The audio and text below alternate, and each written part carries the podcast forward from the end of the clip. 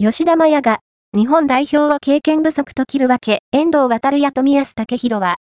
カタール W 杯を最後に、日本代表招集のないディフェンダー吉田麻也、ロサンゼルスギャラクシーが、AFC アジアカップ敗退の原因を分析。MF 久保建英、レアルソシエダや MF 遠藤航、リバプールラオウ州でプレーする選手の過密日程、長距離移動に触れた上で、中東諸国との違いを語っている。プレミアリーグや UEFA チャンピオンズリーグなど、欧州トップレベルでプレーする選手が、直近数年間で増加した日本代表だが、過密日程による不安材料も。久保は、昨年10月13日の国際親善試合カナダ戦を前に、所属クラブでの連戦やスペインから日本への長距離移動に対して、正直きついと本音を漏らしていた。